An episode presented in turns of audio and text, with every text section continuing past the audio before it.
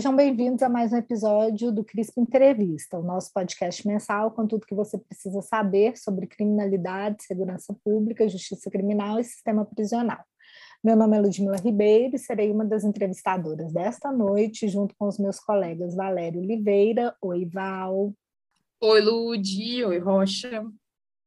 E Rafael Rocha, oi Rafa. Olá Ludmila, olá Valéria, olá a todos e todas.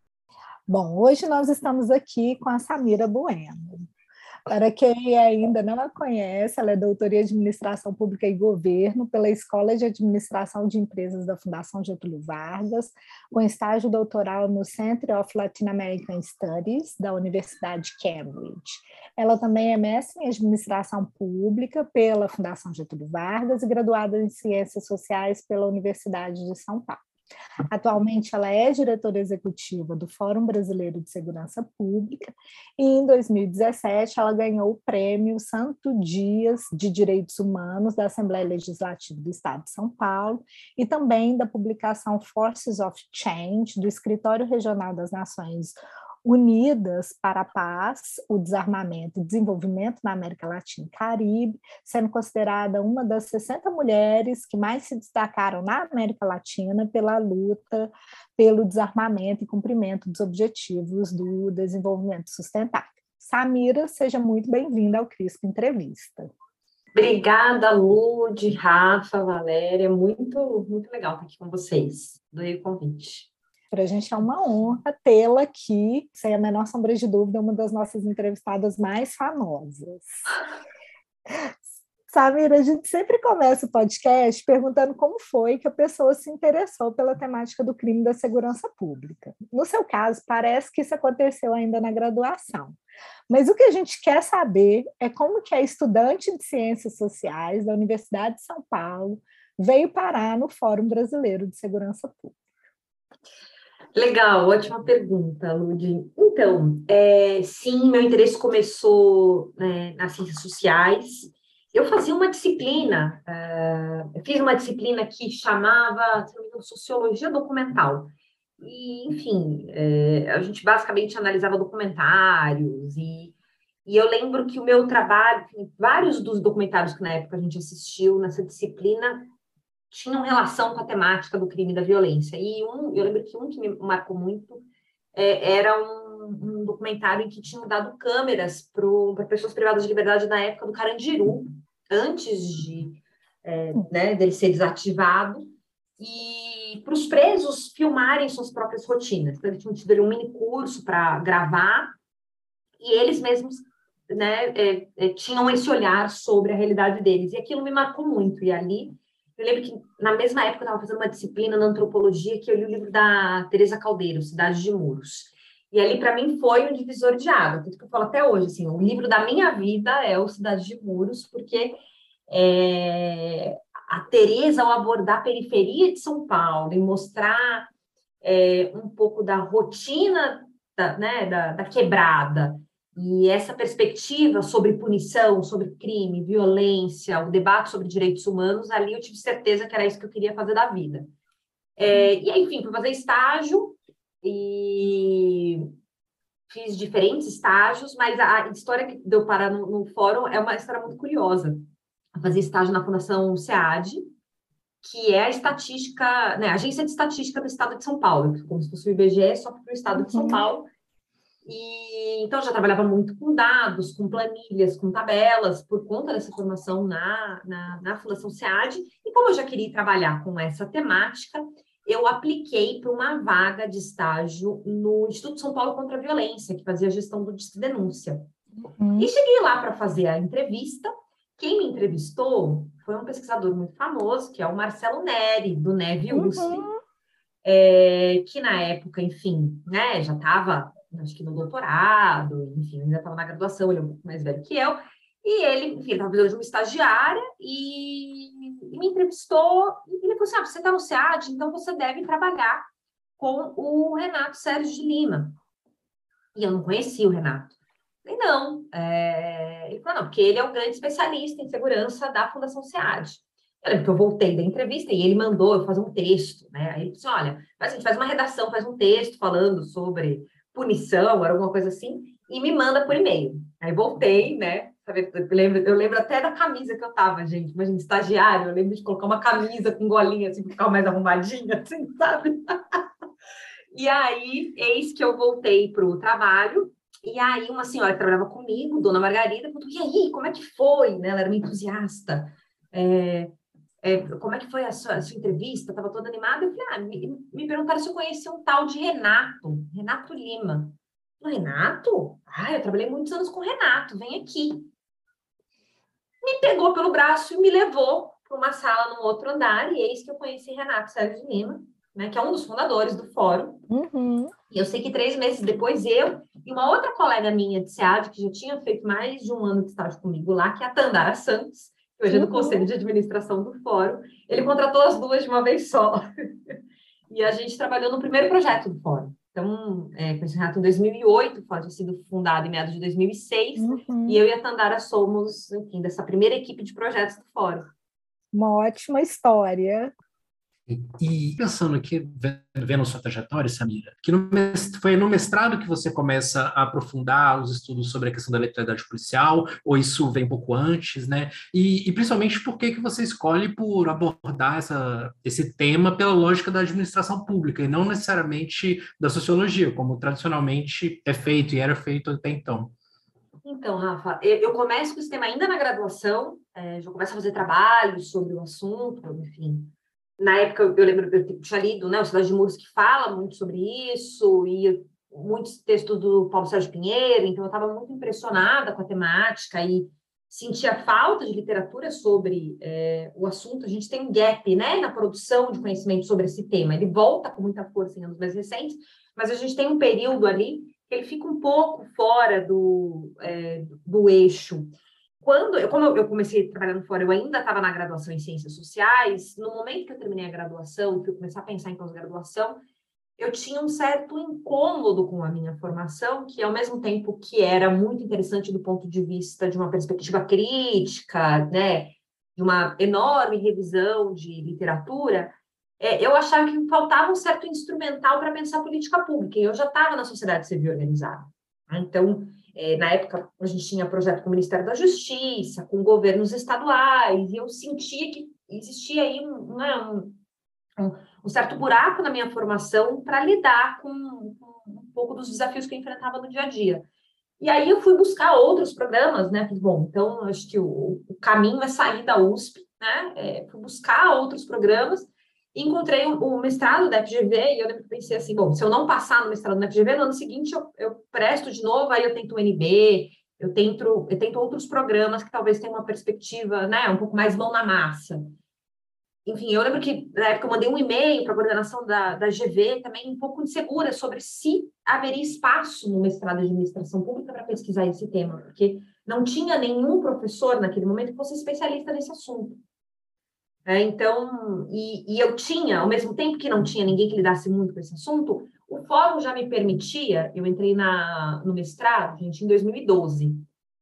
Então, é, a gente está falando de 10 anos. É, o fórum já há 10 anos já tinha uma rede muito consolidada de é, associados, é, que são as maiores referências em segurança pública do país. Então, naquele momento, a, a, a minha opção foi, bom, eu já tenho acesso aos maiores pesquisadores do país, né? Eu, eu, já fazia eventos anuais, então eu já conhecia quem eram essas pessoas, eu conseguia acessá-las. Para mim, o principal era eu ter é, é, contato com uma outra, né, com outras referências da literatura e um outro debate que era o que eu não teria no meu dia a dia profissional. E aí foi assim que eu acabei indo para o mestrado em administração pública e emendei o doutorado, então, é, eu estou nesse tema da violência policial, da letalidade da polícia, desde, a, enfim, desde, desde 2008, 2009, quando comecei a, né, a lidar com essa temática no fórum, na verdade, essa temática na faculdade, e acabei incorporando isso no fórum, né? Porque aí tem essa coisa legal de você estar na sociedade civil organizada. Quando no momento que a gente veio a lei de acesso à informação, eu falei, bom, então agora vamos monitorar dados de letalidade da polícia. Né? Então, como isso acaba abrindo um campo, como o meu objeto de pesquisa se tornou também um objeto de trabalho no fórum. Então, eu diria que foi esse movimento que eu fui fazendo. Ah, e felizmente, né? Foi bom para nós que essa, esses interesses eles tenham convergido, porque é um tema dos mais relevantes dentre aqueles que o fórum desenvolve. E aí você já começou a falar um pouco sobre o doutorado, mas é, no doutorado teve um período em que você teve fora do Brasil, na Universidade de Cambridge, fazendo um estágio no Centro de Estudos Latino-Americanos. E para a gente é sempre muito interessante falar que os nossos convidados falem um pouco sobre suas trajetórias, também para inspirar os nossos ouvintes, que, que né, a gente tem uma audiência composta também por muitos estudantes de graduação, de mestrado, doutorado. Para o tema da letalidade policial, qual foi assim a contribuição desse período no exterior? O que que trouxe de novo? O que que mudou um pouco na sua trajetória como pesquisadora ter passado esse período no exterior?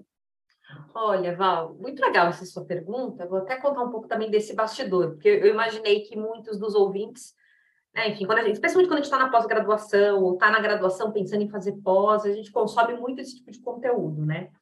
E, e eu lembro quando eu estava no doutorado é, e surgiu o edital, é, eu apliquei para um edital que era do Banco Santander, é, que dava bolsas na Universidade de, de, de Cambridge.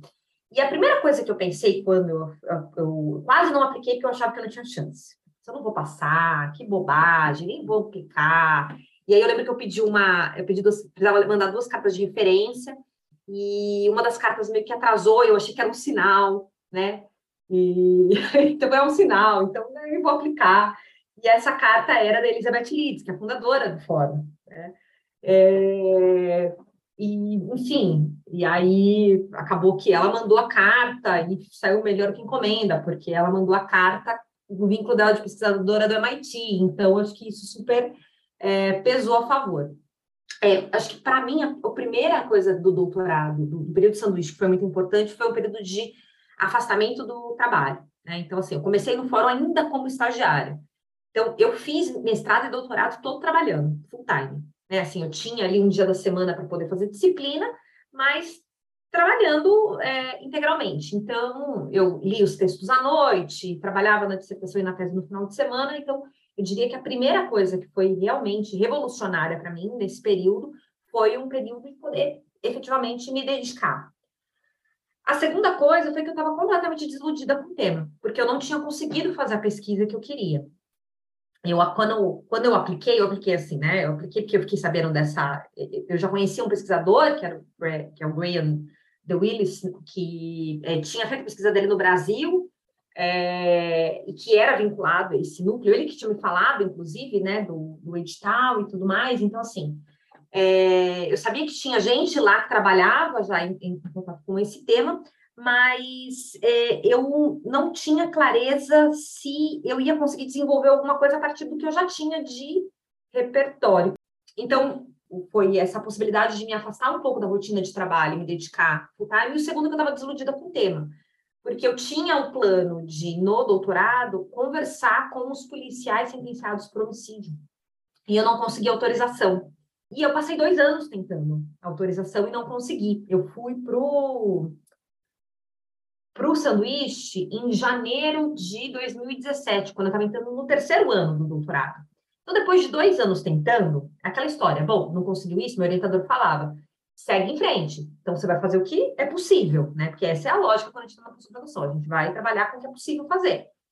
E aí, enfim, né, reestruturei a minha pesquisa e o momento que eu estava no doutorado foi esse momento de reestruturar e eu resolvi que eu ia trabalhar, então, com os discursos desses policiais, comecei a monitorar é, páginas perfis públicos de Facebook de policiais é, militares de São Paulo que falavam muito, que se gabavam de matar, né? Enfim, que tinham essa ideia dessa é, o jargão do bandido bom, o é bandido morto, como né, um eixo central ali da sua atuação. E quando eu fui para o doutorado, eu fui trabalhar isso. E parece, é engraçado essas coisas, né? Parece que quando a gente que relaxa, que as coisas fluem. Eu volto no meio do ano, e um mês depois eu consigo aquela autorização que eu tinha tentado mais de dois anos para entrar no Romão Gomes. E, e, na verdade, a minha pesquisa, efetivamente, o central do meu doutorado foi feita em seis meses, né? Porque aí eu fiquei no campo, o período que deu, e, né, pesquisa em presídio é aquela história. Você, são poucas horas por dia, nos dias que você consegue agendar, não pode ir qualquer dia, enfim.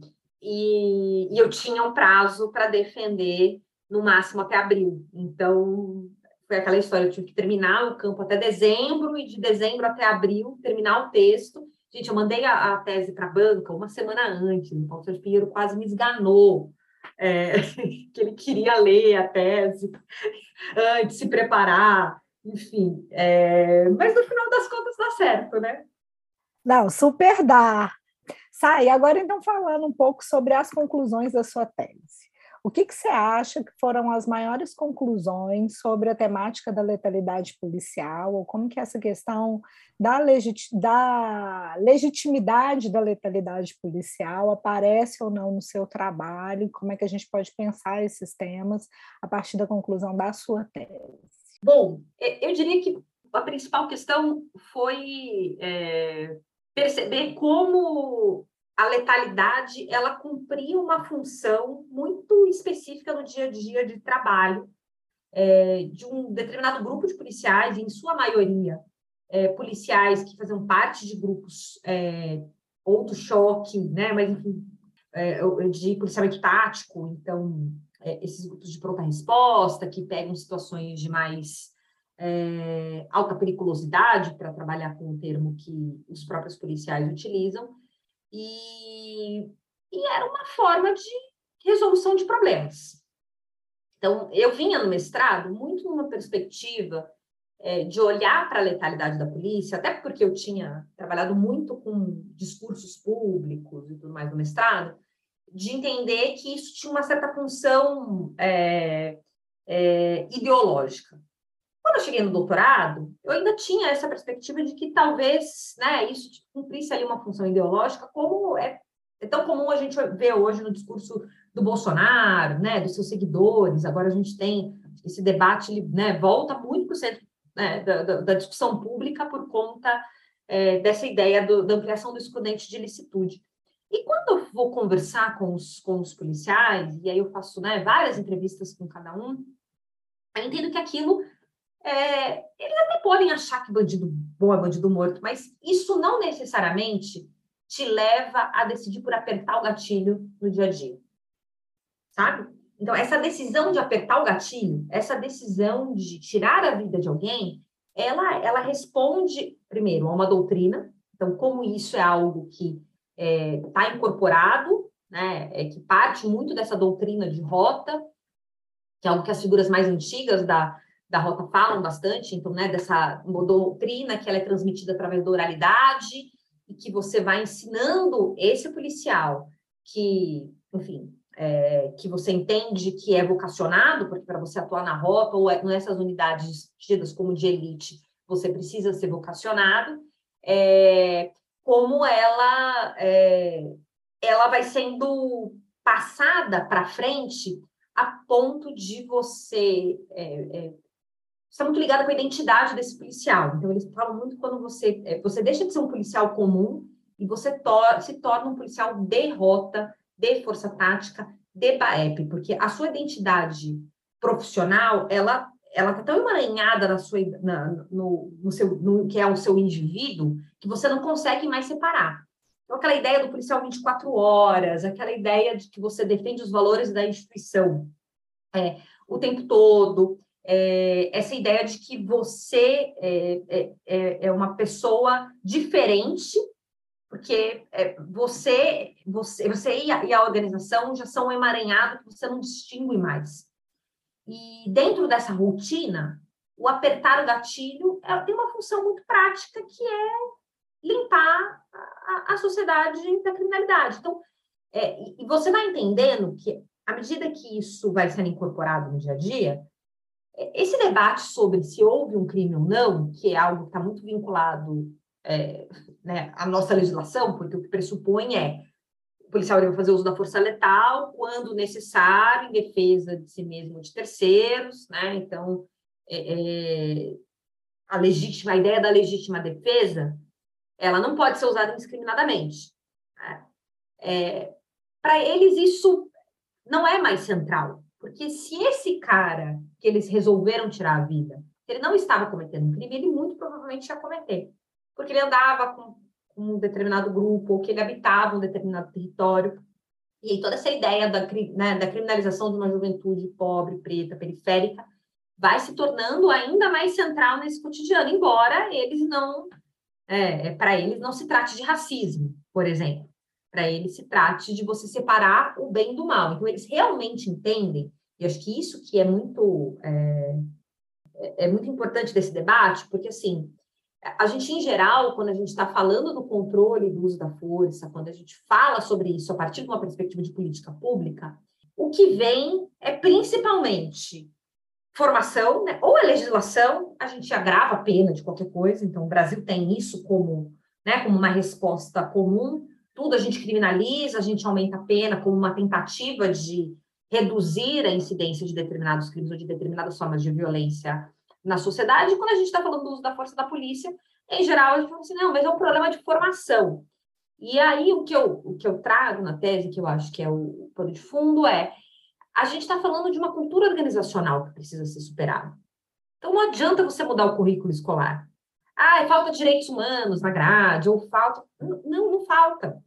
Né? Inclusive, o currículo de formação da Polícia Militar do Estado de São Paulo é exemplar, é referência para vários outros países, e não é à toa que eles têm programas de cooperação com países, com outros países, porque de fato é extremamente profissional. Agora, se a gente não entender que essa cultura ela está de tal modo introjetada em determinadas unidades e que ela vai sendo passada para frente a partir de ritos, de simbologias, de códigos que são tidos como, né, como é, que, que distinguem esse policial do policial comum, que o fazem superior, porque ele tem um tirocínio que é diferente do policial comum, porque ele é vocacionado, porque ele entende qual é a missão dele, né? Então não é à toa, por exemplo, para você entrar, você fazer parte dessa unidade como essa, você vai entrar na rota, você tem estágio, né? São estágios que duram de três a seis meses. É, você tem trotes extremamente violentos toda vez que você erra, né? É, você, você, quando aceita, você tem um padrinho de braçal, você tem um batismo. Nesse batismo, você vai receber seu braçal, você vai receber sua boina. Então, todos esses ritos, eles são muito importantes porque moldam esse policial. Então, se a gente quer, né, e eu acho que é isso que a a, a reflexão que a tese tenta trazer, é, se a gente quer mudar essa realidade, a gente precisa investir no longo prazo, no médio e longo prazo, em mudanças dessa cultura organizacional. Porque não vai adiantar a gente mudar currículo apenas, né, ou é, criar novas penas, porque isso isso já foi tentado ao longo da história, né? E aí eu acho que é, é isso quando a gente consegue olhar isso em perspectiva. Quando a gente olha os últimos 30 anos, né?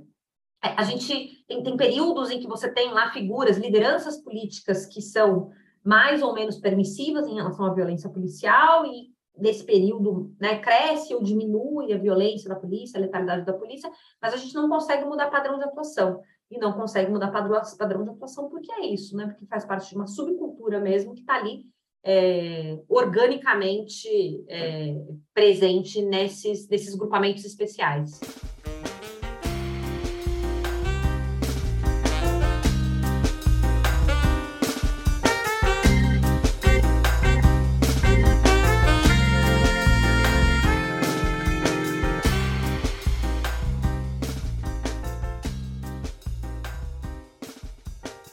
Foi super interessante, Samira, porque a gente fica eu, pelo menos, sinto muito provocado e acho muito, muito rico esse debate para onde ir além da capacitação, da formação, dos currículos, né? Que é meio que a receita de bolo que tanto a academia, a sociedade civil organizada, enfim, muitas vezes batem, né? E a gente, inclusive, também faz parte disso. Mas acho que a gente vai tocar isso mais para frente. Agora eu queria é, discutir um pouco, né? Nessa experiência desde 2008, trabalhando com a temática de letalidade policial e principalmente desde 2018 que você tem é, trabalhando nesse projeto Violência e Cidadania, né? A legitimidade do matar e do morrer nas políticas de segurança pública no Brasil, que é financiado pelo CNPq, a gente queria discutir um pouco sobre o contexto atual da letalidade policial, né, no governo Bolsonaro, e se você falasse um pouquinho também como São Paulo também mudou nesses últimos anos nesse aspecto, né? falar um pouco desses dois panoramas, o nacional e o paulista. Legal, Rafa. Bom, eu acho que o, o, a ascensão do Bolsonaro é, primeiro coloca no centro do debate para um público mais amplo, né, nacionalmente a questão da violência policial, então essa ideia de que você precisaria é, ampliar o excludente de ilicitude porque o policial é, seria punido por, né, por praticar homicídios é, é quando ele está ali é, se sacrificando né, pela defesa da sociedade, que é um pouco esse discurso que ele tenta é, fazer colar, acho que coloca isso numa agenda que talvez fosse uma agenda um pouco marginalizada, né, que fazia parte, assim, quem mora em São Paulo, quem mora no Rio de Janeiro, são temas centrais, mas não, sei, eu perguntando se, sei lá, se em Brasília isso era um assunto, se no Amapá isso era um assunto, né, se no Ceará isso era um assunto. Então, acho que isso traz é, e aí isso tem, né? Acho que tem, tem, as coisas boas no sentido da gente conseguir ampliar esse debate, levar isso para a sociedade como um todo, refletir sobre o assunto. Agora, tem um lado muito perverso que é ele, legitima a violência policial como instrumento de controle do crime. Acho que isso que é central e legitima muitos candidatos que historicamente já se elegiam com esse discurso. É, a gente tem, esse mês tem 30, a gente faz 30 anos do Carandiru, e a gente está falando que o coronel que liderou o, o, a ação do Carandiru, massacre que vitimou 111 pessoas, foi eleito anos depois com o número 111 na urna, né? É, então, ao mesmo tempo que isso não é novo, né, na história do nosso país, ele, ele, eu diria que ele, ele atualiza isso e legitima é, esse, esse debate, legitima muitos políticos com esse é, discurso. Tanto que, né, na época da eleição do Bolsonaro em 2018, a gente teve o Witzel, no Rio de Janeiro, eleito com essa mesma plataforma, e o Dória, né, o Bolso Dória. É, parece que faz muito tempo, mas em 2018 o, o, o Dória foi eleito governador também colado nessa, nessa plataforma, né? Só quando ele rompe com é, o Bolsonaro que isso, é, isso muda. Então, acho que assim, de, de efeitos imediatos é isso. É, acho que isso, isso leva para o Congresso esse debate que me parece tem grandes chances de avançar do ponto de vista de uma ampliação, né, é, do que já está previsto na lei. E aí, é, é, conectando com o projeto que, que você cita na pergunta, é, foi interessante porque a gente mediu é, a quantidade de casos em três cidades, que foi BH, São Paulo e Rio, a gente pegou todos os casos que, que tinham uma decisão do Ministério Público num determinado ano é, sobre homicídios praticados por policiais para tentar entender se esse, inclusive, né, não foi motivado pelo discurso do Bolsonaro, mas é uma questão que todo mundo que trabalha com o tema sempre tem. Né? A gente tem poucas pesquisas sobre isso. Acho que a mais recente é de um delegado do Rio de Janeiro, que é o Orlando Zacconi, que trabalhou lá com os inquéritos de homicídios de autoria de policiais, que falava que a maior parte desses inquéritos eram prontamente arquivados pelo Ministério Público. Mas a gente não tinha nenhuma pesquisa quantitativa recente que olhasse para diferentes territórios para tentar comparar entender, será que esses policiais eles estão sendo exageradamente punidos? Porque, empiricamente, a impressão que a gente tem é que ninguém é punido. Né? Mas será que, se a gente for analisar as estatísticas, os dados, as decisões do Ministério Público, a gente vai perceber que o discurso do Bolsonaro tem algum sentido?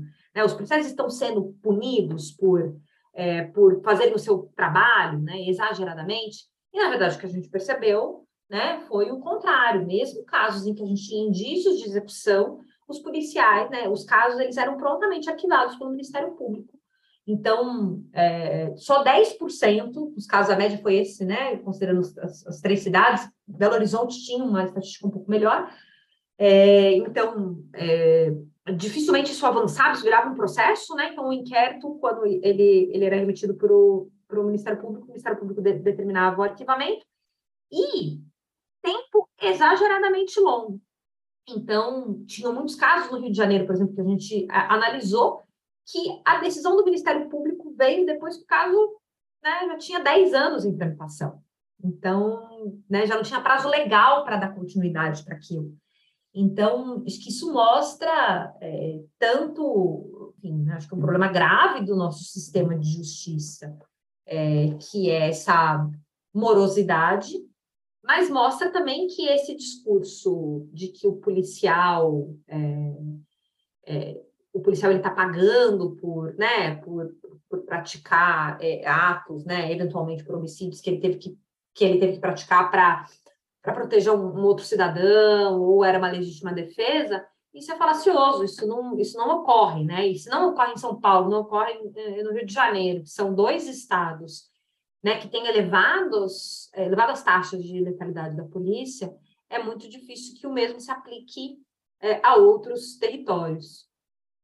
É, e essa é bom a gente emendar essa pergunta com uma outra sobre essa produção de informação sobre esse tipo de crime, né? Que são os crimes de homicídio, os crimes contra a vida praticados por policiais. Por quê? Você mesmo acaba de mencionar a escassez de pesquisas sobre esse tema, né? A ausência, talvez pela falta de informações. Então, a gente queria te ouvir com base no que vocês, você acaba de publicar num, num, artigo na revista Sociologias, falando sobre esses desafios de medir esses crimes, de mensurar essas informações, um pouco de qual é o status hoje do acesso a essas informações, da disponibilidade de dados, da, da viabilidade de realização de pesquisas desse tipo, e se a gente pode dizer que existe alguma política pública hoje mais destacada em termos de prevenção a essa letalidade policial no Brasil, em algum estado, em algum lugar? O que, é que o campo aí tem te mostrado sobre essas boas práticas, se é que elas existem?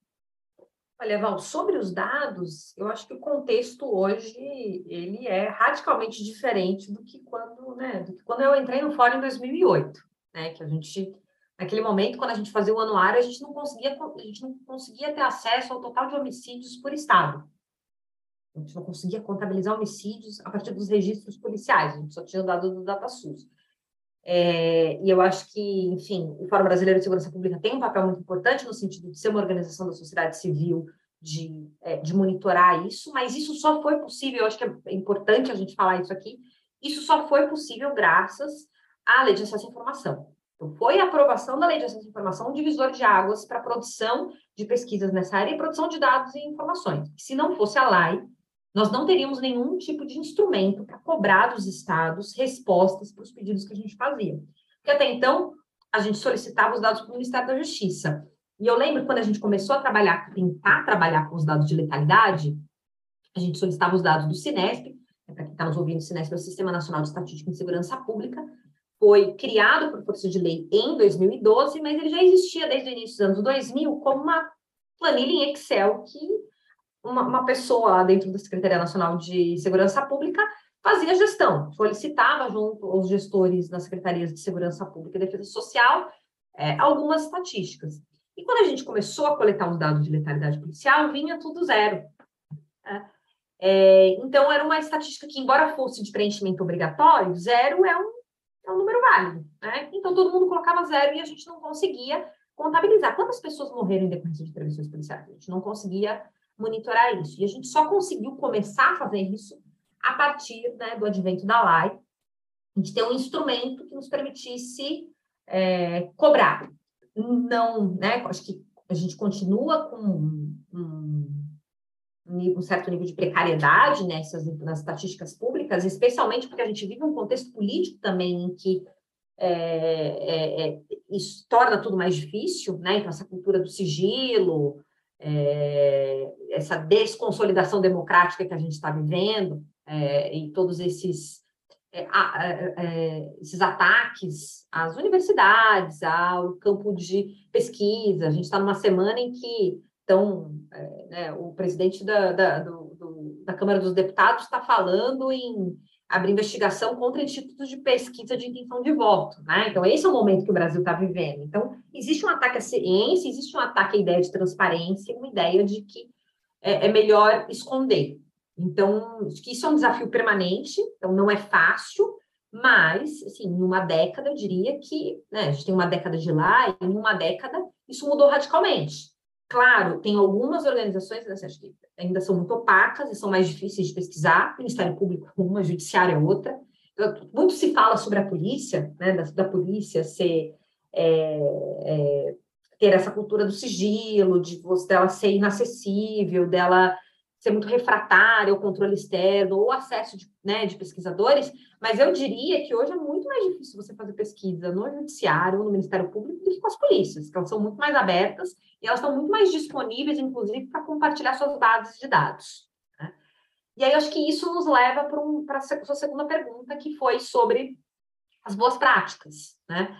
E, e aí eu acho que tem, a gente tem a experiência em São Paulo das câmeras corporais que é revolucionária nesse contexto para a gente pensar a letalidade da polícia, né?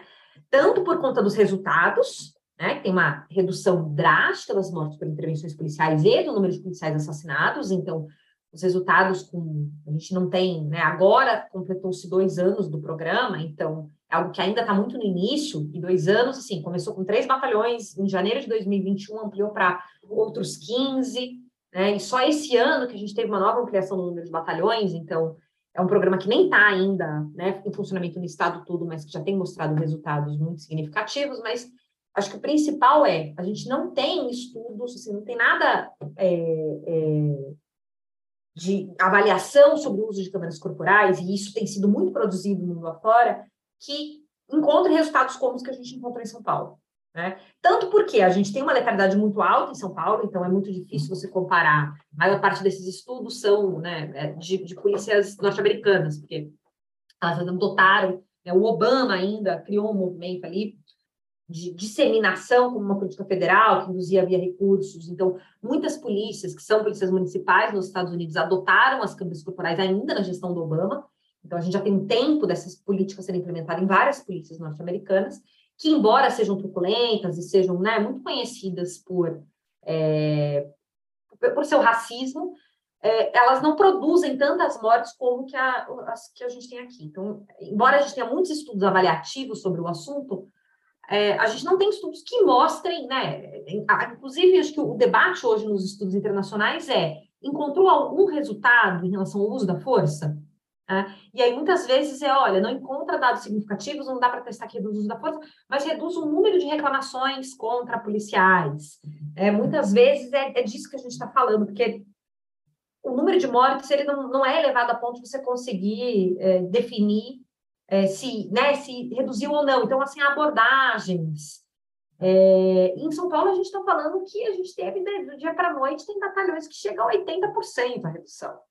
É, é, batalhão que você tinha é, 20 mortes no ano e, de repente, no, no, ano que usa câmera corporal, nos seis meses que usa câmera corporal, não tem mais.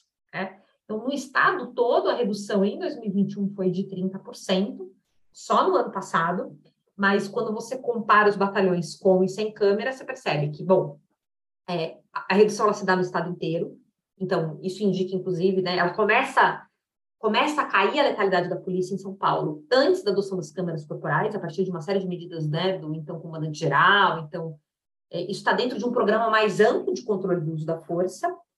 É, mas é inegável que ela tem um efeito muito significativo. E acho que isso, para a gente que trabalha com esse tema, estou vendo aqui o, o Rafa chapalhando na cabeça, eu acho que nos deixa um pouco é, surpresos, né? Porque uma coisa que a gente sempre falava muito organizações que trabalham na área, é, e aqui em São Paulo, especialmente, né, o, o Fórum Sou da Paz, era, olha, a gente, a tecnologia ela ajuda, mas ela não pode ser vista como uma panaceia para o controle da violência policial. É, então, assim, é mais um instrumento que reforça a profissionalização da força, que serve de proteção para esse policial. A gente sempre fez esse discurso na sociedade civil, tentando mostrar que, olha, talvez né, a gente esteve investindo fichas demais na ideia da tecnologia. E eis que, quando implantam as câmeras, é, enfim, é impressionante o efeito que ela tem. Só que, só que qual que é a grande questão quando você, do dia para a noite, uma força policial que matava 800 pessoas por ano, deixa de matar. E não crescem os homicídios, e não crescem os homicídios de policiais, né? E não está crescendo a criminalidade. Bom, então, talvez de fato fosse desvio. Talvez de fato fosse é, uso excessivo da força né? Porque se nenhum indicador de criminalidade cresceu, tem menos policial morrendo e os homicídios continuam caindo, a polícia precisava, né? Porque o argumento era que a polícia só reagia ao confronto com criminosos, né? Que os criminosos estão mais armados. Muitas vezes as respostas, né? Oficial da polícia militar era ah, o, o, o crescimento da letalidade é um sinônimo da eficiência policial, porque agora a viatura chega mais rápido no local por conta do avanço da tecnologia, do cupom, disso, daquilo, e aí tem um confronto que eles encontram o criminoso. Então, muitas vezes era vendido para a sociedade uma ideia de que, olha, a polícia matar mais não é necessariamente um problema, pode ser a tradução da eficiência da força policial. E quando você coloca um aparelhinho ali que filma a abordagem, de repente esse policial não precisa mais matar. Bom, tinha alguma coisa errada, né? Então, eu acho que ganhamos todos com isso, porque a sociedade começa a entender que é, nem tudo que, né, embora a polícia possa muito e tenha um mandato para usar da força, ela não pode tudo. E aí eu acho que é exatamente nesse mote que a gente quer fazer a próxima pergunta, né? Assim, uma das questões que se colocou muito nessa disputa eleitoral foi exatamente, acho que em São Paulo, a questão das câmeras. Então, com candidatos prometendo que iam continuar com o uso das câmeras, outros candidatos prometendo que a primeira medida seria a retirada das câmeras. É, e, além disso, os outros estados se vendo um pouco nessa berlinda de se adotar câmeras ou não adotar câmeras, ao mesmo tempo que a gente tem um presidente dizendo que bandido bom é bandido morto, de que a gente tem que passar o excludente de ilicitude para é, legitimar ainda mais a letalidade policial, já tem a legitimação do não processamento e não é, sentenciamento, mas ele quer que nem, que nem entre em discussão a investigação investigação, no final das contas. Né? Então, o que, que a gente espera a partir do ano que vem? O que, que nos aguarda, pensando nesse cenário? essa é difícil, né? Responder essa pergunta passa por entender quem vai ser o futuro presidente, né? Acho que o Bolsonaro reeleito, é, eu tenho a impressão que todas essas pautas vão avançar é, com muita força no Congresso. Né? Então, assim, ele elegeu uma bancada importante de senadores, amplia sua força dentro da, é, da Câmara dos Deputados. Então, eu acho que alguns dos retrocessos que a gente conseguiu barrar devem avançar na próxima legislatura. E aí, o que esperar? Né? Eu acho que o que a gente vai ver numa eventual reeleição do Bolsonaro é um embate muito forte dele com os governadores, porque é, Hoje é esse o debate em torno das câmeras corporais, mas, gente, isso é um caminho sem volta. E esse é o caminho natural da profissionalização das forças policiais. É quase como se é, daqui a pouco a gente discutisse se a polícia precisa usar sistema de informação ou não, se vai fazer análise em software de análise de dados, se vai referência à ocorrência. Percebem? Assim, é, agora isso está sendo debatido, mas daqui a 10 anos vai ser uma coisa. Mas é óbvio que todo policial vai usar câmera corporal, não faz nenhum sentido não usar. Né? E, e, não só para controle do uso da força, porque protege o policial, inclusive, de denúncias falsas, porque é, a gente tem um, um, um, enorme problema de, é, é, de invasão de domicílio envolvendo policiais, e porque a gente tem um problema que é central e que aí envolve diretamente o presidente da República, que é a corrupção policial, né? informação de milícias. E se tem um instrumento que pode coibir corrupção no nível de rua, na ponta, é a adoção das câmeras corporais. E eu tenho, tenho para mim que essa é por esse, por esse motivo a principal resistência do Bolsonaro e, e dos, seus, dos políticos que estão junto a ele. É, então, um, um, governante que, de algum modo, pode se beneficiar da atuação de milícias, é, ele vai querer que um policial, né, ou que corrompe ele a força, às vezes, por. Estou nem falando de milícia estruturada, mas porque ele quer que o policial faça, direcione o policiamento para o bairro dele ele entende que isso é legítimo. É, um policial que está usando a câmera corporal e está filmando né, é, o tempo todo ali o teu trabalho, é, torna esse tipo de corrupção ali na ponta é, mais complexo. Então, eu tenho a impressão que isso vai acabar sendo ali um, um certo, um certo embate com os governadores, porque é, cada vez mais eles serão pressionados a, a adotar as câmeras corporais. E me parece que numa é, eventual eleição do Lula, que esse vai ser um tema que o Ministério da Justiça vai comprar, e talvez pode, inclusive, estimular que governos estaduais, né, a gente tem o Fundo Nacional de Segurança Pública, que poderia criar uma linha de financiamento, facilitar a aquisição desses equipamentos, né, igual eles fazem ata de preço para comprar colete balístico, para comprar arma de fogo para as polícias, que eventualmente essa é uma política que pode ser estimulada pelo governo federal. Então, eu diria que o, o que eu esperaria do, desse debate nos, nos, próximos anos vai um pouco nessa linha, mas não tem como fugir, né? E, e acho que, enfim, o, o Bolsonaro ele tenta, né? O, aqui em São Paulo a gente possivelmente vai ter a eleição do Tarcísio, que é o candidato do Bolsonaro, então a gente não sabe muito bem o que esperar, porque vai ser a primeira vez na minha vida adulta que não é o PSDB governando São Paulo, então é, é, eu, toda vez que eu fui votar, uma das opções era 45 na urna para para governo do estado, então assim, só, isso por si só já é uma grande mudança, e está entre o candidato do PT e o candidato do, né, do, do Bolsonaro. Então, é, ou, é, ou é Haddad ou é Tarcísio. É, o Tarcísio já se comprometeu com é, é, em retirar as câmeras, né, acabar com esse projeto caso seja é, eleito. E, e, eu acho que ele vai ter, inclusive, uma, uma questão, ele vai, ele, ele vai enfrentar uma, um desafio sobre isso com a polícia, porque aí eu acho que é, é importante dizer, as câmeras corporais não, não são um projeto do Dória. O, Dória foi um político que soube aproveitar o momento, e encampou isso como, é, como, né, como propaganda do governo dele, inclusive que foi um marqueteiro muito habilidoso, né, assim como ele fez com tantas outras coisas na gestão dele como governador, na curta gestão dele como governador. É, mas esse é um projeto da Polícia Militar, né, que começou anos antes, que tinha tido uma outra tentativa há alguns anos, que não deu certo, porque é, o modelo inicial das câmeras corporais em São Paulo era muito parecido com o modelo das polícias norte-americanas, então é que eles ligam e desligam é, né, no momento do atendimento da ocorrência. Em São Paulo, hoje, o modelo que a gente tem é de gravação ininterrupta. Esse policial não consegue desligar a câmera, porque quando tentaram com essa possibilidade dele desligar, é óbvio que o projeto foi por água abaixo, porque o policial que vai desviar, ele, é, ele não vai gerar provas contra si mesmo. Né? E, e é esse, esse é o grande ponto. Então, é, como eu sei que a gente já está no horário avançado aqui, eu acho que tem uma, uma, outra coisa que eu queria incluir nessa discussão sobre violência policial, sobre letalidade, que é um dos desafios, conectando com a sua questão anterior, Val, da produção de dados, que eu acho que é uma coisa que a gente ainda precisa avançar, que é ser capaz de diferenciar dentro desse grande pacote que são as mortes por intervenções policiais, é, criar algum tipo de tipologia que nos permita ver o que é legítimo porque tem casos que são legítimos, né? Então não adianta a gente querer criminalizar todo policial porque ele fez uso da força, porque eventualmente ele tem que fazer mesmo, né?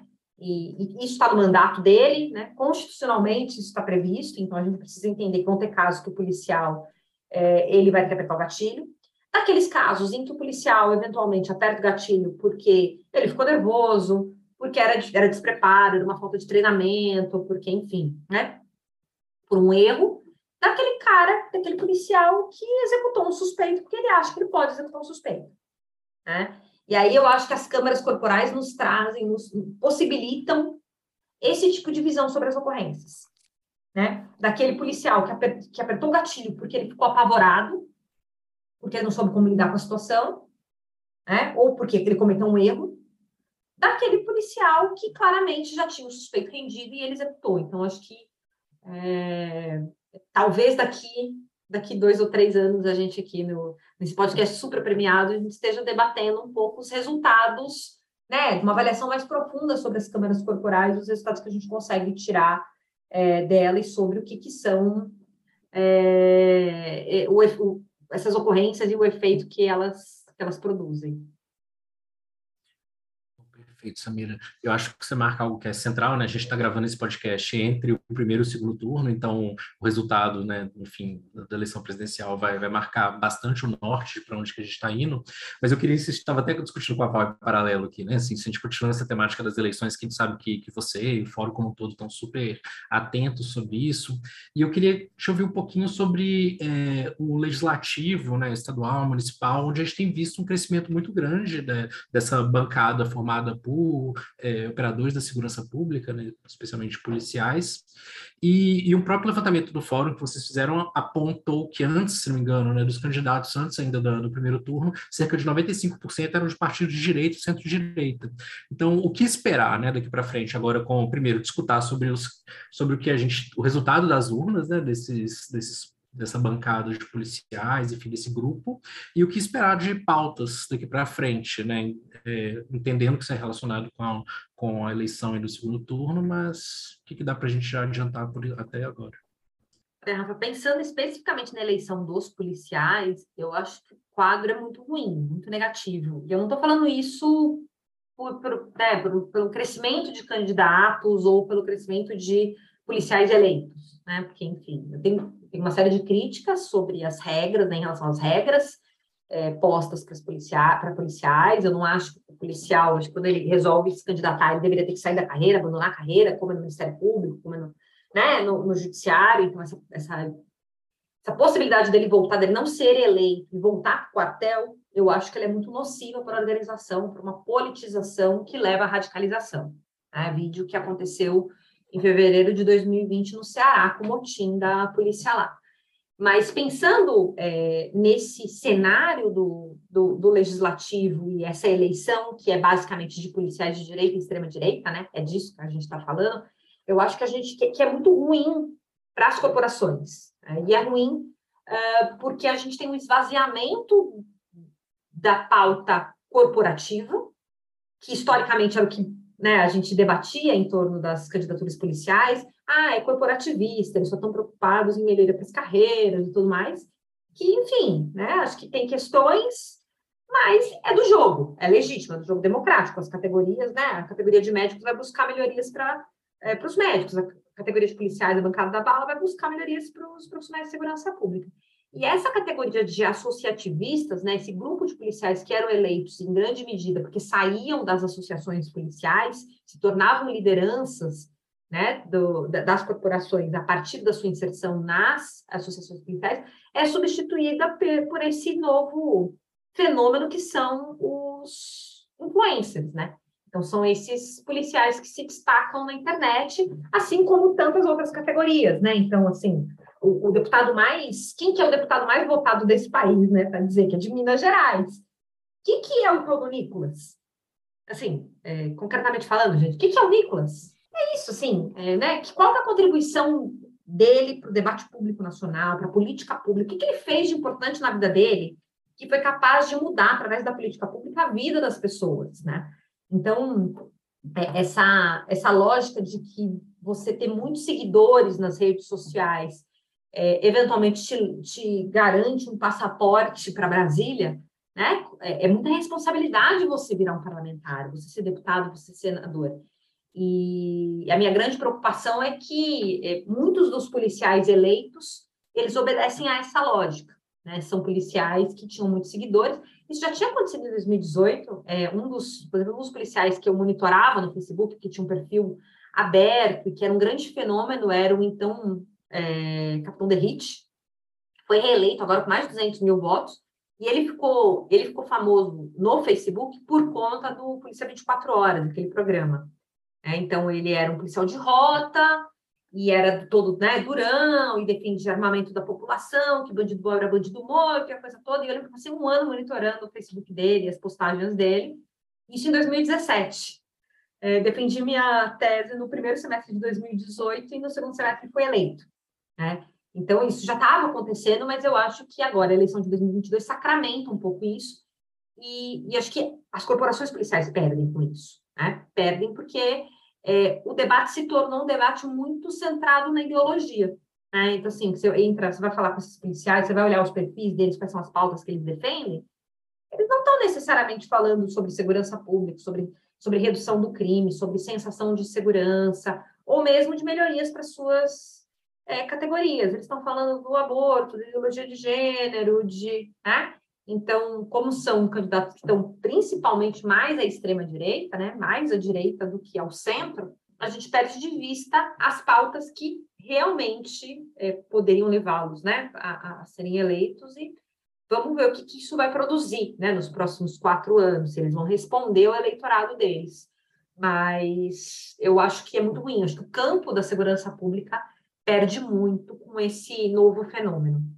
E a gente está, assim, nós gostaríamos de continuar fazendo várias perguntas, mas a gente queria fazer uma última antes de, de fechar, porque a gente não podia deixar de te receber aqui é, e fazer alguma pergunta sobre violência de gênero, porque ela é também um tema importante para você e que hoje é uma zona assim de confluência entre todo esse debate sobre segurança pública, sobre eleições, sobre bolsonarismo e é algo que também nos mobiliza como pesquisadores, assim, pesquisadores. Então, é, a gente queria saber um pouco do que vocês têm, você tem observado no seu campo de pesquisas a respeito das mudanças em termos de pós-pandemia, como que a violência de gênero, principalmente que se dá no ambiente doméstico, ela tem se apresentado nesse período pós-pandemia principalmente num cenário, num contexto de tanta tensão e de tanta polarização política como esse em que a gente vive, em que aparentemente esse debate sobre gênero também é um daqueles centrais, assim, que mobiliza muitas emoções é, de todas as formas e o papel da mulher ele, ele sempre é um papel é, é, de muito é, de, já que traz muito debate, né, para essa parcela aí da população. Então, como que tá, como que que têm sido os resultados? O que, que a gente já pode dizer a respeito desse tipo de violência no pós-pandemia, num cenário é, de tensão política? Olha, Val, acho que do ponto de vista dos números, dos dados, pouco que a gente consegue enxergar, é que é, muitos dos números tinham caído durante a pandemia, embora a gente tivesse a percepção, né? Assim, ligações de emergência para o 90 estavam crescendo, os registros em delegacias de polícia, muitas ocorrências caíram por conta das medidas de isolamento social e tudo mais. Então, do ponto de vista das estatísticas, elas começam a voltar para os patamares é, anteriores. É, tudo isso para dizer que o Brasil continua sendo um país extremamente violento para as mulheres é, e que as mulheres ficaram em condições de ainda mais vulnerabilidade na pandemia, né? E mais vulnerabilidade não apenas é, mais vulnerabilidade, porque com muito mais armas, então, isso com a possibilidade de antecipar desfechos violentos como feminicídio, porque o agressor tendo acesso à arma de fogo, é, ele vai matá-la mais rapidamente, tá? é, porque elas perderam mais emprego e mais renda, né, em comparação com homens, então a vida da mulher ficou muito mais difícil, e a mulher que não tem autonomia financeira, ela fica numa situação de maior vulnerabilidade, e porque uma das pesquisas que a gente fez, que é a Visível e Invisível, uma parceria com o Datafolha, que é uma pesquisa de vitimização, mostrou que 60% das mulheres que sofreram violência no primeiro ano da pandemia tinham filhos, né? E aí acho que isso tudo, é, isso tudo nos leva a uma reflexão não só sobre a violência de gênero, mas sobre a violência intrafamiliar, né? Que na pandemia isso deixa muito exacerbado. Então, pensando um pouco nesse pós-pandemia, eu tenho a impressão que a gente precisa ampliar o nosso olhar é, não só, né, assim, para mulheres em situação de violência, mas de ser capaz de entender os laços dessa mulher e como é que essa violência impacta na família, que é algo que muitas pesquisas já vêm tentando fazer há anos, acho que a universidade está muito preocupada com isso, mas que não necessariamente é política pública, né? E, e na, durante a pandemia a gente começou a monitorar também dados de violência contra crianças, que era uma coisa que a gente nem estava no nosso horizonte, e, e, surgiu a partir de demandas por conta do, né, dos, das notícias de casos na imprensa, é, de tão frequentes que se tornaram, porque a criança que não vai para a escola, a criança que está o tempo todo dentro de casa, exposta a condições de vulnerabilidade, é, com agressor eventualmente com acesso à arma, extremamente violento, é, e que eventualmente perdeu o emprego, e aí, aí entra naquela espiral que fica mais tempo em casa, e ainda fica mais irritado, mais nervoso, tudo isso aumenta a vulnerabilidade das famílias. Então, eu acho que a gente está saindo desse processo, né? Tendo fé que a gente está saindo da pandemia mesmo, é um, um quadro em que mulheres e crianças estão numa situação de extrema vulnerabilidade, né? Ao mesmo tempo que a gente tem um momento em que as mulheres nunca foram tão valorizadas do ponto de vista da agenda pública, porque está muito claro que elas vão decidir as eleições, né? E, e aí que eu acho que é, é, são as mulheres evangélicas, pretas, periféricas que vão decidir as eleições. Então, essas mulheres que muitas vezes respondem a uma moral cristã, conservadora, mas que não querem apanhar. Elas não querem que o marido vá preso, porque. Né, a maior parte delas não quer que o marido vá preso, porque eventualmente bateu nelas. Mas elas não querem mais apanhar. Né? Então, eu acho que a gente tem um, um desafio, e eu estou pensando um desafio não só para os políticos eleitos, mas para a sociedade civil organizada, para a universidade, e, e para todo mundo que está pensando em formulação de política pública, que é o que, que a gente oferece para essa mulher? É, porque não adianta a gente falar que vai agravar pena, que vai ter uma nova legislação para criar um novo tipo penal, é, que são essas as respostas que a gente tem, né? Então, como é que a gente vai fazer a, a, a Lei Maria da Penha se traduzir em realidade para essa mulher que está numa situação de violência, que vive na periferia de um centro urbano ou vive numa área rural? É, como é que a gente faz com que o Estado chegue para ela de outras formas que não apenas como polícia? Né? Então, como é que a gente faz a tal rede funcionar de fato? Né? Que é uma coisa que a gente é, fala tanto. Então, acho que assim, a gente tem um desafio, inclusive do, do ponto de vista de produção de pesquisas, que é e, e, é uma coisa que a gente sempre fala muito no fórum, a gente tem uma série de fotografias, né? Quando a gente está tá falando da violência doméstica, isso é essencial, porque quando a gente vai olhar para a vítima do feminicídio, ah, mas essa mulher, ela tinha medida protetiva de urgência? Será que ela nunca tinha passado por nenhum equipamento público? Né? Não ligou para o 90? Ela não recebia um, algum programa de transferência de renda? Não tinha algum acesso ao posto de saúde? A gente não consegue olhar para essa mulher em situação de violência ao longo do percurso dela. E acho que esse é o nosso grande desafio para ser capaz de fazer a diferença na vida dessa mulher. Né? Porque senão a gente vai continuar contabilizando feminicídio. Né? E isso a gente está fazendo.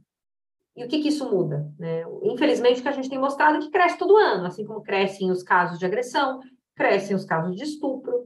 É, e eu tenho a impressão que vão continuar crescendo, inclusive porque as mulheres estão mais empoderadas e mais dispostas a denunciar. Porque isso se tornou uma questão na sociedade, né? que é impensável há 10 anos.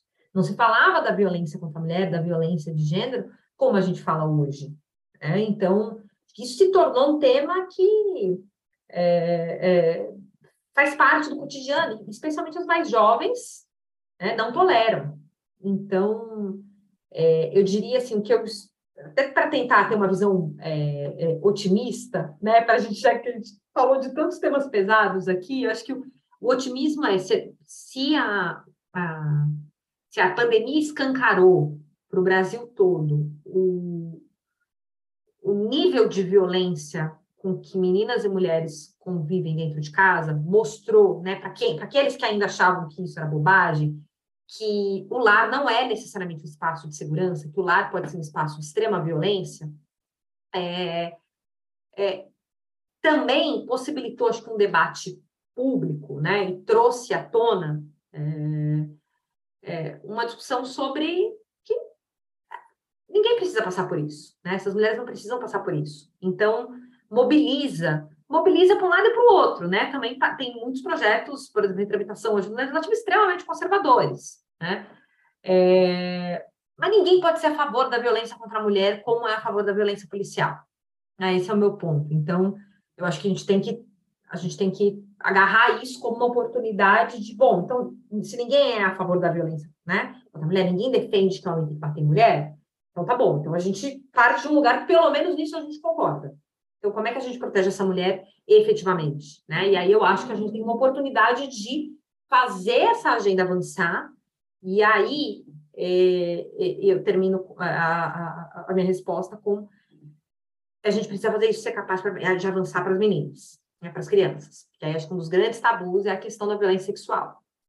É, 80% das vítimas de violência sexual no Brasil são, é, são do sexo feminino e 60% tem no máximo 13 anos. Então, a gente está falando que a violência sexual é uma violência que acontece dentro de casa, contra crianças, de autoria de pais, padrastos, primos, tios, avós. Então, a gente precisa ser capaz de dar resposta para essa vítima. Porque muito se fala do autor, mas a gente não está olhando para a vítima. Acho que esse é o nosso desafio. Como é que a gente desloca olhar para a vítima? Como é que a gente olha para essa mulher em situação de violência? É importante punir o agressor? Muito importante.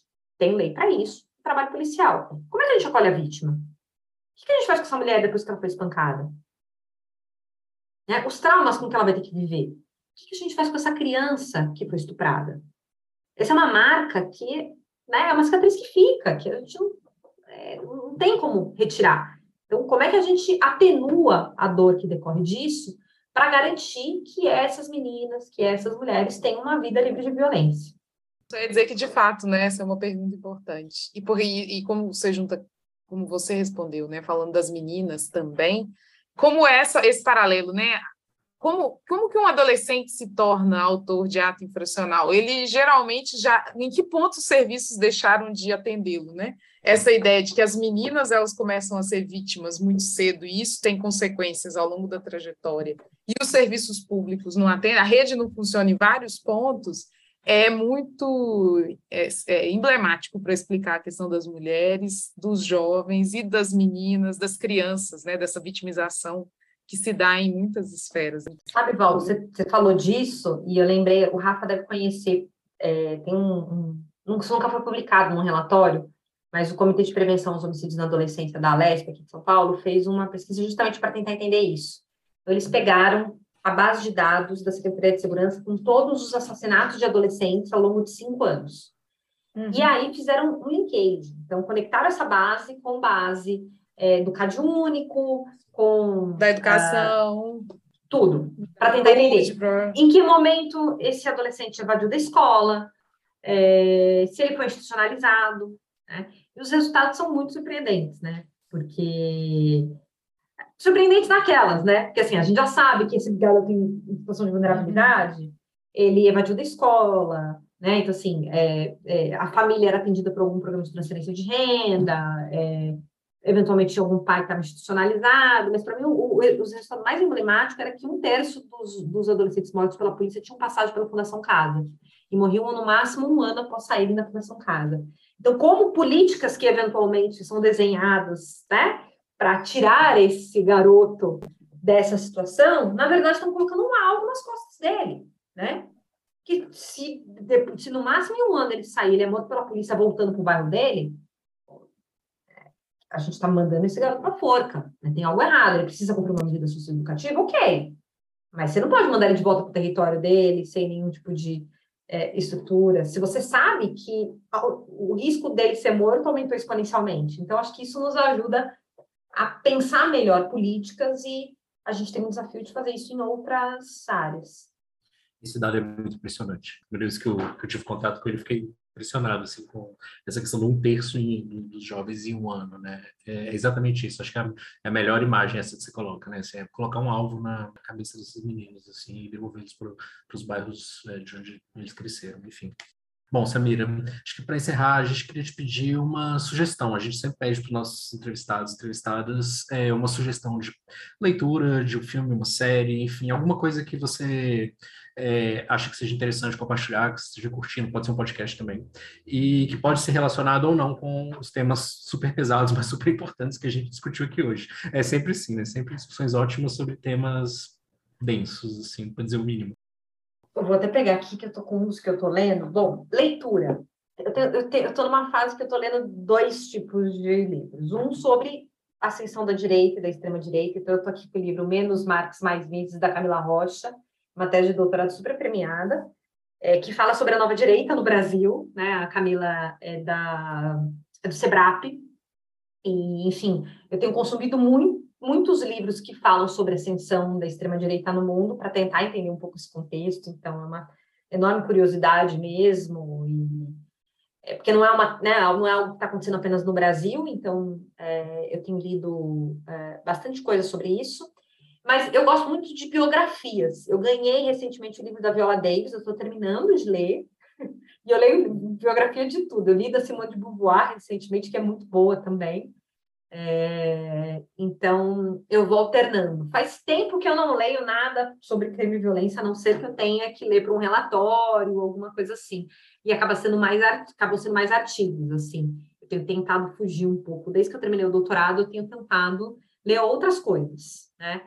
É, o que me leva para podcasts. Então, é, a maior parte, eu, eu escuto podcast de notícias, escuto do CRISP, é, escuto o Café da Manhã da Folha, é que escuto bastante, é, o Foro de Teresina e o Assunto, da, que é o do G1, da, da, da Renata Lupretti.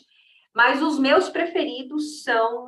Ah, são é o, é o né, do Não Inviabilize, é o picolé de limão, da Deia, né, amo muito, então adoro o picolé de limão. Não gosto do Luz Acesa, que são as histórias de terror, é, nem Amor nas Redes, que é história de romancezinho. Eu gosto de perrengue, de fofoca, eu sou fofoqueira mesmo, então eu adoro picolé de limão. E, e eu gosto muito de um para conectar, né, para encerrar e conectar com a nossa área, que é o Projeto Humanos. É, que, enfim, agora tem a temporada em Altamira, que eu estou escutando, é, que é muito legal, né, do Mizanzuki, que é um né, um puta jornalista. O, o, a temporada anterior do Humanos virou uma série do Globoplay, que é o do caso Evandro, do menino que desapareceu é, no Paraná. E agora, essa temporada é sobre é, desaparecimento de, de meninos e crianças também, nos anos 80, nos anos 90, é, só que em Altamira. E para a gente que trabalha com esse tema, é muito interessante, porque Altamira no Atlas da Violência, teve um ano que a gente apontou como a cidade mais violenta do país. Né? É, com a história da construção de Belo Monte e tal, é, a cidade sofreu né, enormes impactos, então, além da violência letal, é, a confirmação de uma facção criminosa na, né, na própria cidade, depois teve um massacre no sistema prisional, é, muitos casos de exploração sexual infantil, enfim. Então, para quem trabalha com crime e violência, Altamira é um lugar a ser estudado. Então, o, essa temporada do Projeto Humanos fala de uma Altamira que é, ainda é muito parecida, né? Embora seja um, um podcast antigo, fala muito sobre o trabalho da polícia, do sistema de justiça, e não é, infelizmente, tão diferente do que a gente encontra é, agora, em 2022. O caso Evandro talvez seja o podcast mais longo e mais legal que eu ouvi. Eu ouvi horas e horas e horas. Eu maratonava e ele mesmo acho que dura mais de uma hora, né? Cada episódio. Dura mais de uma hora, é super longo. É. 30 episódios e eu assisti como se fosse uma novela acontecendo ontem, assim, cada um dos eventos. É incrível, eu quero ouvir o... sobre Altamira. Estou ansiosa. Excelentes dicas, já anotei todas. é ótimo, mas é pesado, né? Porque os meninos são emasculados. Sim, então, é, é o Casavano também, é, esse, esse é para um outro. Não é para o dia que você está precisando de uma coisa leve, e a DEA é a melhor companhia. É, é a DEA é a melhor companhia. Ai, obrigada. Só agradecer, Samira. Muito obrigado mesmo pela, pela parceria, pela disponibilidade, pela troca.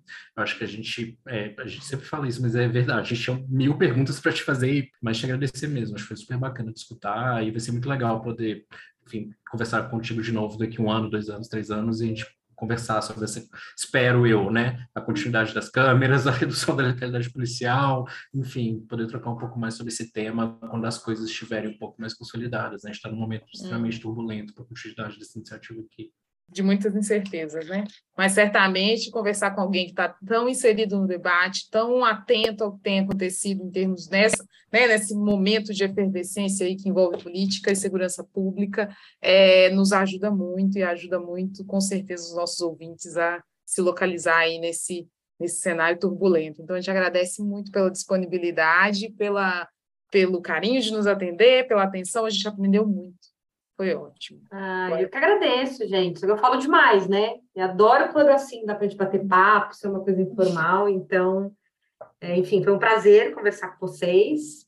É, sempre escuto é, o podcast é, do CRISP e, enfim, é isso. Eu espero que a nossa, o nosso próximo papo seja num contexto de mais otimismo, né? Porque vamos combinar que a gente está no outubro que tem 457 dias, né? É, já dava Outubro de 2022, é, vai chegar o carnaval, vai chegar, né, vai ter a final da Copa do Mundo e ainda não chegou o segundo turno da eleição. Então, hum, é, foi muito é. bom bater esse papo com vocês nesse contexto.